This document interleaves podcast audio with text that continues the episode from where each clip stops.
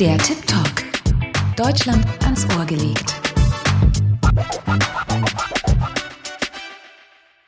Hallo, hallo, ihr Lieben. Wir befinden uns wieder auf Tip Talk. Schön, dass ihr angeschaltet seid. This is your girl Rumbi und ich habe heute die Marisa dabei. Marisa, schön, dass du da bist. Ja, schön, dass ich da sein darf.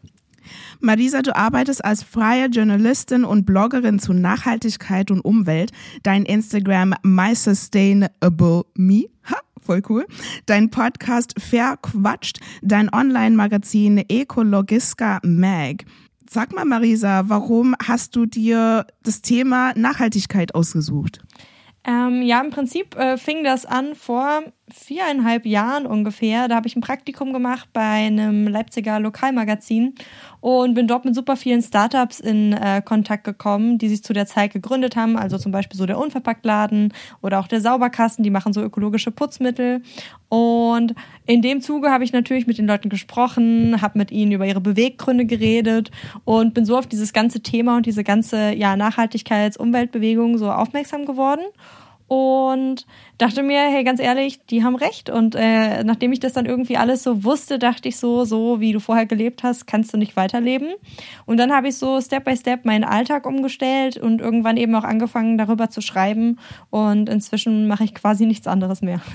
Hammer. Also du hast selbst erlebt, dass der Anspruch Nachhaltigkeit zum Leben oft gar nicht so einfach umzusetzen ist. Ne? Erzähl mal ein bisschen was dazu.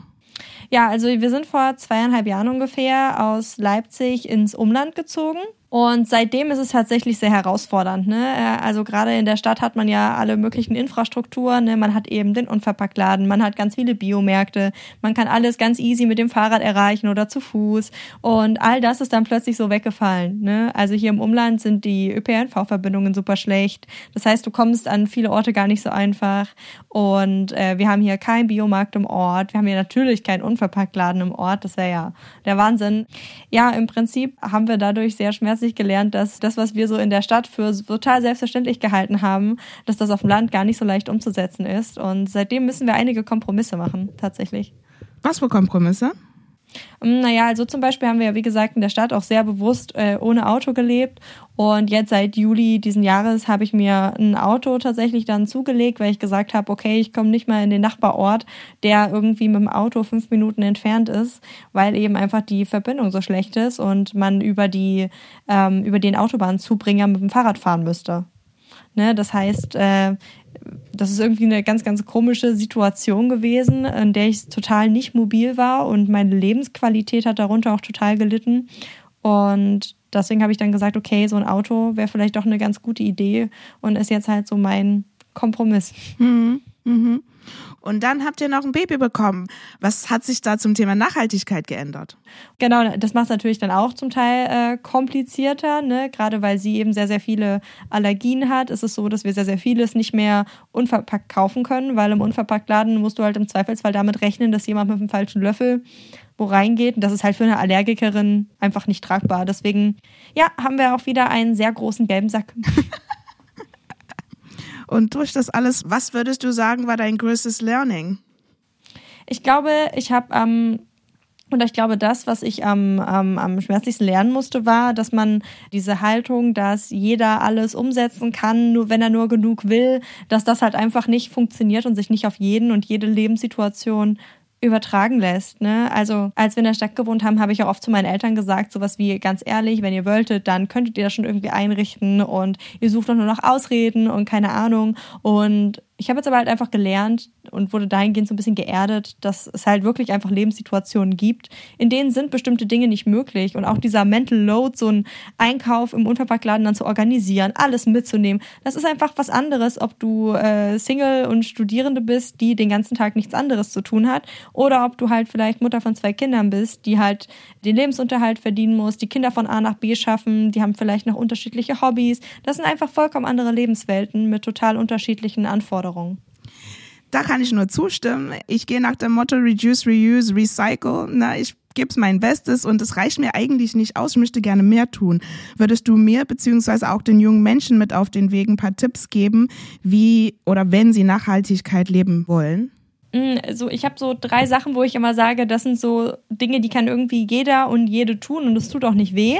Ähm, einmal wäre so der Wechsel zu einem Ökostromanbieter, also gerade wenn man so seinen ersten Stromvertrag aufsetzt, dass man das sozusagen macht, das ist eine super wirksame Sache und äh, dauerhaft profitiert man davon.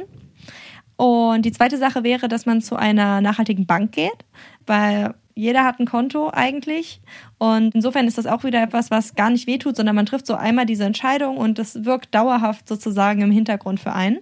Und das dritte wäre, was auch eigentlich jeder und jede machen kann, dass man einmal die Woche oder zweimal die Woche so einen veganen oder vegetarischen Tag einlegt, je nachdem, wo man sozusagen anfängt umzustellen und so eben Alternativen kennenlernt, mal Rezepte kennenlernt, die ohne Fleisch funktionieren, die ohne Milch vielleicht funktionieren und ähm, so eben Step by Step diese, diese Alternativen so in seinen Alltag einbaut, ohne dass es jetzt unfassbar weh tut oder man von heute auf morgen so eine radikale Veränderung vornehmen muss. Voll cool. Also davon habe ich eigentlich äh, alle drei in, äh, ein bisschen abgehakt, muss noch ein bisschen bearbeiten, aber du hast mir ein paar Tipps auf den Weg gegeben. Vielen Dank dafür. Marisa, es war so cool, dich dabei zu haben. Danke, dass du uns mit in deine Welt genommen hast. Vielen Dank. Ja, danke dir, dass ich hier sein durfte. Und für euch ist hier noch nicht Schluss, denn wir haben wie immer ein paar tolle Tipps für die Online für euch. Hört rein und schreibt uns eure Top-Titel in die Kommentare. Liebe Leute, mach's gut. Das war Tip Talk. Tschüss, eure Rumbi. Deutschland in der Zukunft. Die Küsten sind überschwemmt, weite Teile des Landes sind entvölkert und die Natur erobert sich verlassene Ortschaften zurück. Berlin ist nur noch eine Kulisse für Touristen. Regierungssitz ist Frankfurt, das mit dem gesamten Rhein-Main-Gebiet zu einer einzigen Megacity verschmolzen ist. Nahezu das gesamte Leben wird von Computern gesteuert. Allen geht es gut, solange sie keine Fragen stellen. Ein Krimi, der in dieser düsteren Zukunft spielt, ist Paradise City von Zoe Beck. Das Hörbuch über die Story einer jungen Journalistin findet ihr ganz neu in der Online. Ihr wollt die Zukunft lieber selbst mitgestalten? Dann ist das E-Book Cooking for Future 110 Rezepte mit klimafreundlichen Zutaten ein guter Anfang. Experte Klimateller erklärt, wie ihr klimafreundlich kochen könnt und inspiriert mit zahlreichen Tipps und 110 veganen und vegetarischen Rezepten zum Umdenken. Auf den Geschmack wird dabei natürlich nicht verzichtet. Ein Tipp für alle, die ihren CO2-Fußabdruck verringern wollen und auf Challenges stehen. Der Tip Talk. Deutschland ans Ohr gelegt. Mit Rumbi Maggiero. Eine Produktion des Goethe-Instituts.